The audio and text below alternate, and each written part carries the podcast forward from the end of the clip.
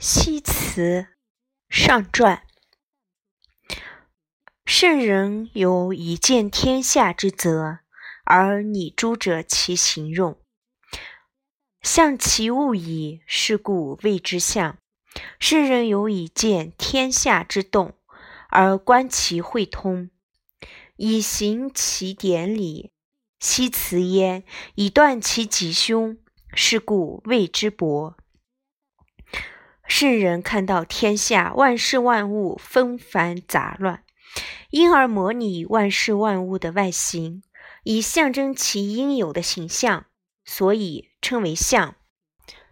圣人看到天下万事万物变动不息，于是从中观察其融会变通的道理，以此作为行动的常理，并附加文辞说明，以论断变化的吉凶。所以称作爻。此段说明《易经》是天地自然的抽象模拟，其卦爻反映了天下一切道理，因此用象来表达思想。言天下之则而不可误也，言天下之至动而不可乱也。拟之而后言，易之而后动。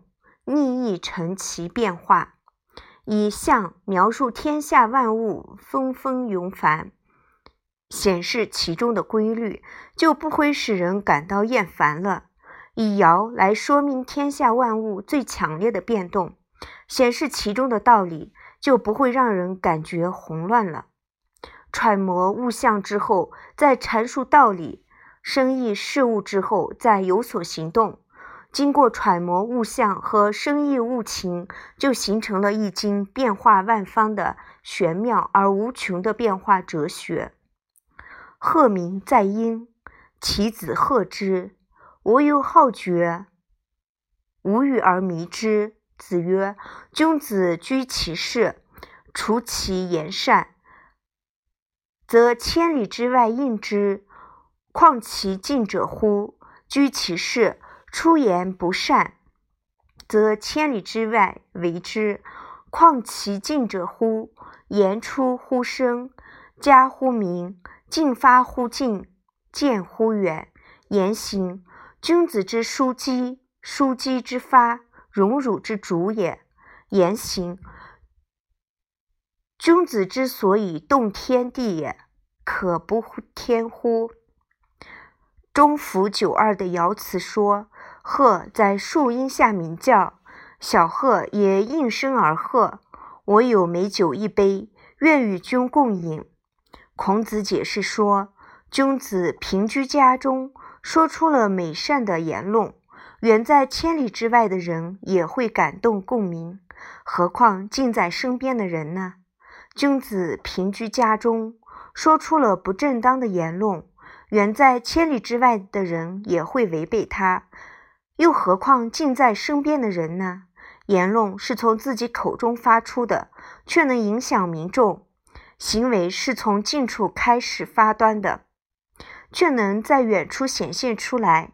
对君子而言，言行如同门户开闭的枢纽和激发弩箭的扳机。枢机的发动主宰着光荣或受辱，言语和行为是君子感动天地的关键。怎么能不谨慎呢？这里引符中卦的九二爻辞阐明慎言语的重要性，又以下引六则爻辞善发爻辞的微言大义。同人先嚎啕而后笑。子曰：“君子之道，或出或处，或默或语，二人同心。”其利断金，同心之言，其臭如兰。同人卦九五的爻辞说：“与人聚合痛处，先大声痛哭，后来放声大笑。”孔子解释说：“君子立身处世，或者出世以服务天下，或者隐居而独善其身，或保持沉默。”或论意宏发，又若二人的意志完全相同，其力量奋力的足以断金切玉，其心意相同的言论，就像兰花一般，气味芬芳。这一段因同人九五爻辞，以示同心之意。初六，即用白毛无咎。子曰：“苟错诸地而可疑，借之用毛，何咎之有？圣之至也。夫毛之谓物薄，而用可重也。圣思数也以往，其无所失矣。”大过卦初六爻辞说：初六祭祀时用白色的茅草铺垫在祭品的下面，没有什么灾咎。孔子解释说，祭品本来就如果放在地上就可以了，现在却在下面垫上洁白的茅草，怎么会有灾咎呢？这是恭敬谨慎到了极点。茅草本来就是微薄之物，但用以垫祭品。其作用就非常重要了。如果能以这种慎重的态度处理事情，就一定不会有什么过失了。这里引大过卦初六爻辞，以示动错举之意。劳谦，君子有终，即子曰：“劳而不伐，有功而不得，后之至也。予以其功下人者也。德言胜，礼言恭。”谦也者，知以恭以从其位者也。牵挂九三爻辞说：勤劳辛苦而又谦虚的君子，终究会得到吉祥的结果。孔子解释说：勤劳而不自我夸耀，有功绩而不自居，这是敦厚到了极点。这是说那种有功劳而能谦居人下的人。德行讲究圣隆，礼节讲究恭敬谦逊。所谓谦逊，就是致力于恭敬以保全地位的处事原则。这里引牵挂九三爻辞，以示受守兼退的之意。亢龙有悔，子曰：贵而无位，高而无名，贤人在下位而无辅，是以动而有悔也。乾卦上九爻辞说：“龙飞到了高亢的极点，必将会有悔恨之事发生。”孔子解释说：“身份尊贵却没有实质的根基，地位崇高而没有得到民众的拥戴。虽然有贤能的人，却因地位低下无法辅佐。因此，在这种状态下有所行动，必然会招来悔恨的结果。”这里引乾卦上九爻辞与乾卦文言传有重复，可见乾卦相关的内容与之相似。不出户庭无咎。子曰：“乱之所生也。言则言语之为戒。君不密则失臣，臣不密则失身。凡事不密则害臣。”是以君子慎密而不出也。节卦初九爻辞说：“不走出庭院，就不会有灾咎。”孔子解释说：“出言不慎，必致乱。动乱的发生是以言语为阶梯的。君子不慎密，就会失去臣子；臣子不慎密，就会丢掉身家性命。机密的大事不慎密，就会造成祸害。以君子应言谈慎密。”不可随便发言。这里引用节卦初九爻辞，以示保静密之意。子曰：“作义者，其之道乎？”亦曰：“富且成，至寇至，富也者，小人之事也；成也者，君子之器也。小人而成君子之器，道斯夺之矣。上慢下暴，道斯伐之矣。慢藏毁道。”夜容毁盈，亦曰：“夫且乘之寇至，道之招也。”孔子说：“做易经的人，难道解释了盗贼的情况吗？”解卦的六三爻辞说：“背负重物，又乘坐在大车之上，结果招来了强盗。背负重物本来就是身份低贱的人干的事儿，乘的大车本来就是高贵的君子用于代步的工具。”工具，如今身份低下的人却乘坐在君子的车上，强盗自然想着要来抢夺他了。君子傲慢，臣下暴敛，强盗就必然谋图侵犯其国了。不能隐秘的收藏财物，就等于教唆贼贼盗；女人过于妖艳打扮，就等于引诱人们淫乱放荡。易经说背负重物，又乘坐在大车之上，结果招来了强盗，说明强盗实际上都是自己招来的。这里引解卦六三爻辞，以解释勿贪位之意。以上八章说明卦与爻的效用：天一、地二、天三、地四、天五、地六、天七、地八、天九、地十。天属五，地属五，五位相得而各有合。天数二十有五，地数三十，凡天地之数五十有五。此所以变化而成形鬼神也。天为阳，地为阴，阳为奇数，阴数为偶，因而一三五。七九为阳数，也就是天数；二四六八十为阴数，也就是地数，代表天的五个奇数，代表地的五个偶数。五个天数与五个地数各自搭配，各得其和。五个天数之和为二十五，五个地数之和为三十，天地之数的总和为五十五。这些数字象征天地各种变化。就能如鬼神般来推演判断未来了。这一段说明战事中所用的数字是以天地为依据。大衍之数十五十，其用四十有九。分而为二一象两，卦以象三，蛇以四，以象四十，归其与类于象入。五岁再用。故在内而后卦，广泛演绎天地之术以求卦，实际运用四十九根蝶草。首先，将四十九根蝶草随意分为两组，放在两边，象征天地两仪。其次，从右边一组中取出一根，夹在左手小指与无名指之间，好像挂着一般，象征天地人三才。再将两边的蝶草都按四根一组分出，象征着春夏秋冬四季。最后，将左边剩余的叠草夹在左手无名指和中指之间，象征闰月。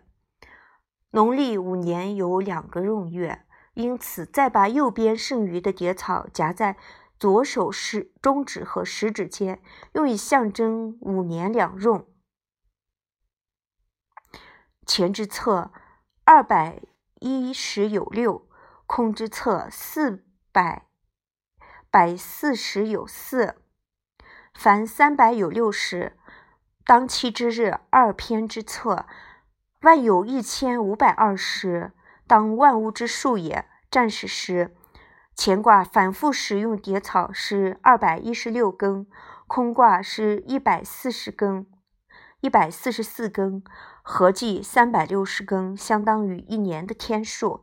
易经上下篇共有六十四卦，实际上占用叠草数为一万一千五百二十，相当于天地间万物的数目。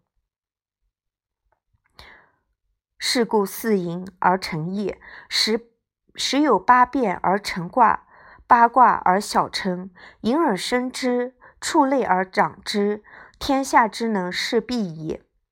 经过分二卦一叠四，归其四个推算步骤，就得出了易经卦爻的雏形。其中每三变而成一爻，经过十八次变化，就得到了六爻，形成一卦。由卦下方开始，一爻一爻推算出，经过九变。得到三化的卦，也就是八卦，这是第一阶段的小成果。将八卦进一步重叠引申，得到六化的六十四卦，以此类推，扩大其象征领域，则天下能够取法的势力也就尽在其中了。显道神德行，是故可与筹作，可与神佑矣。子曰：“知变化之道者，其知神之所为乎？”《易经》能使天地之道彰显于天下，使德行神妙莫测，因而可以应付世间各种情况。如神明的佑助，孔子说：“了解易经变化道理的人，岂不是连鬼神的作为都能了解了吗？”以上九章说明战时的方法和步骤，介绍爻卦形成的过程和原理。亦有圣人之道四焉：以言者上其辞，以动者上其变，以志气者上其行，以布施者上其战。易经包含了有圣人之道的四个方面。以易经来论事说理的人，崇尚其文辞；用来行动的人，崇尚易经的变化；制作器物的人，崇尚易经的象征；用于捕食的人，崇尚象经的战断。这一段说明辞、变、象，占为易经之备。圣人之所以，崔景说，圣人。德合天地，治周万物，故能用此一道。大略有四：位上辞，上变，上象，上战也。是以君子将有为也，将有行也。问焉而已言，其受命也如响。吾有远近幽深，随之来物，非天下之至今，其孰能于此？所以，当君子有所作为，将有所行动的时候，以易经来断战问卜，而易经则能如有回响一般，有问必答。无论地处远近，也无论势力推引艰难，都能预测未来的事物情况。如果不是天下最精深的道理，又怎么能够如此呢？参无以变。错综其数，通变其随成天地之文；及其数，随定天下之象。非天下之至变，其孰能于此？将天地之数反复推演变化，将数字交错综合，综合融通其中的变化，就可以完成说明天地变化的文词。推演无穷究数字的变化，就可以确定天下万物的不同类型、不同形象。如果不是天下最玄妙神奇的变化，又怎么能够如此呢？亦无思也，无为也，贸然不动。感而随通天下之故，非天下之神，其孰能于此？易经本身没有思考，也没有作为，寂静而没有行动。但易经感应而用声，就能演绎阴阳变幻，通贯天下一切事理。如果不是天下最神奇的道理，又怎么能够如此呢？于帆说：“至神，为易引出入微。”知己起乎神。以上三段分别说明易经至精至变至神的特性。夫易，圣人之所以以极生而言极也，为生也，故能通天下之志；为极也，故能成天下之物；为神也，故不急而速，不行而至。子曰：“有圣人之道四焉，谓之谓也。”易经是圣人穷极事理的深奥，研求事机的微妙，是一门学问。又与正优于穷极的事力深奥，所以能贯通天下人的心智；优于正由研求事机的微妙，所以能成就天下的事物；正优于义理神妙莫测，所以能缓而时速。不见其形而自然到达。孔子说，《易经》包含有圣人之道的四个方面，说的就是这个意思吧。以上十章说明《易经》的四种应用方法：言上辞，动上变，志气上象，卜筮上战，并指出唯有掌握这四种方法，才能同圣人一样。与至精、至变、至神的意合二为一，达到随之来物，随成天地之文，随定天下之象，无私无为，贸然不动，随同天下之故的境界。子曰：“夫亦何为者也？夫亦开物成物，冒天下之道，如斯而及者也。是故圣人以通天下之志，以定天下之业，以断天下之义。”孔子说，《易经》是做什么的？《易经》是开启通晓万物之理，成就事业，包含天下一切书的道理。不过如此而已。所以圣人《易经》来沟通天下人的心智，奠定成就天下事业，判断决绝天下人的疑问。这一段说明，《易经》涵盖了天下一切道理，因而可以用开悟成悟。通智、定业、断疑等。是故，士之德圆而神，卦之德方以之，六爻之意以共。圣人以此心喜心退隐于灭，吉凶与民同患。神以来之，知以葬亡。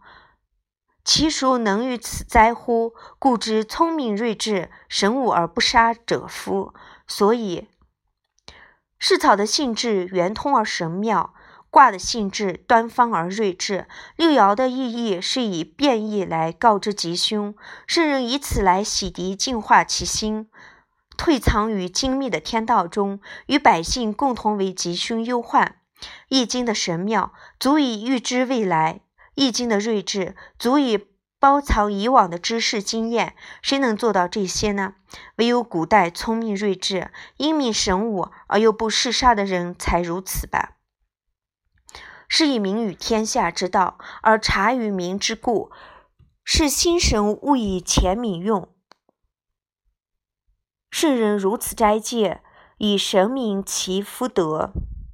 所以明白天的道理，体察百姓的情状，并创造了神奇的战士之法，让百姓在事前用来预卜吉凶，以趋吉避凶。圣人在战事时必定先斋戒，这就是为了彰显易经神明的功德吧。是故合户谓之神，辟户谓之乾，一合一辟谓之变，往来不穷谓之通。见乃谓之象，行乃谓之气，知而用之谓之法，利用出入，明贤用之谓之神。所以关门叫做空，开门叫做乾，一关一开就叫做变，来来往往变化无穷叫做通，变通之后显现于外叫做象，由变化的现象所产生的形体就叫做气，制定使用器物的法则就称作法，出入使用。然不知其所以然，这就是神。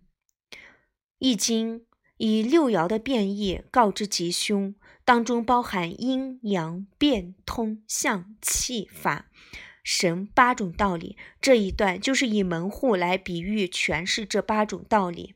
是故亦有太极，是生两仪，两仪生四象，四象生八卦，八卦定吉凶，吉凶生大业。所以，《易经》创《易经》创始之时有太极，太极一分为二，产生天地，故作两仪。由于两仪又延伸了四象，由四象推演变成八卦，通过八卦变异就可以断定吉凶，断定了吉凶就可以产生伟大的事业。这一段可以说是《易经》的宇宙论。是故法相莫大乎天地，变通莫大乎四时，现象著名莫大乎日月，崇高莫大乎富贵，物备之用，地成气以为天下利，莫大乎圣人。探则所引，钩深致远，以定天下之吉凶，成天下之为为者，莫大乎是归。所以可以取法的现象。没有比天地更伟大了，能够变化而通的；没有比四季更伟大了，能够高悬于天空，光明照耀天下；没有比日月更伟大了，崇高的事业；没有比富贵更伟大了，能够准备足够的物资为民所用，设置完善的器械以谋求天下的福利；没有比圣人更伟大了，探讨复杂的现象。所求隐晦的事理，勾取深奥的法则，推至事物的辽远，从而断定天下的吉凶，促成天下人勤勉努力，没有试战和归卜更伟大了。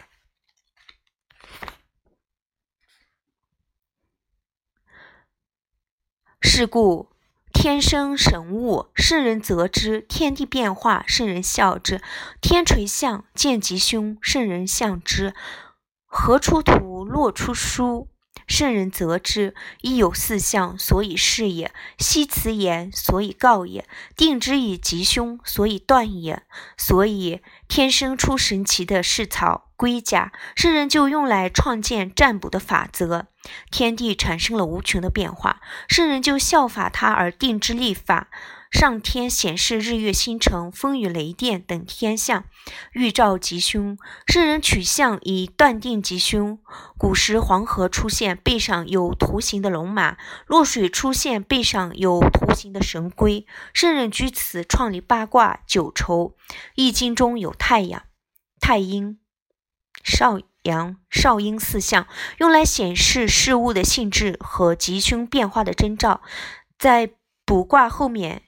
复系文辞，以告知未来变化；依据象与文辞来断定吉凶，这就是为了裁剪疑难。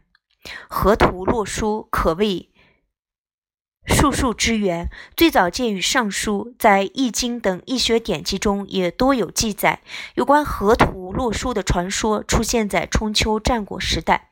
相传，远古伏羲时有一匹神马，浮出河。洛阳的东北的黄河，它背上有从一到十的数字花纹，象征吉祥，人们把它画下来，这就是河图。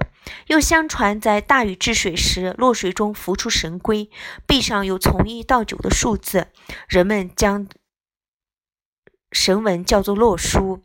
河图由从一到十十个数字组成，其绘图概念。西来自西辞传所云：天一、地二、天三、地四、天五、第六、天七、第八、天九、第十。图中的白圈为奇数为阳，代表天，称为天数；黑点即偶数为阴，又代表地，称为地数。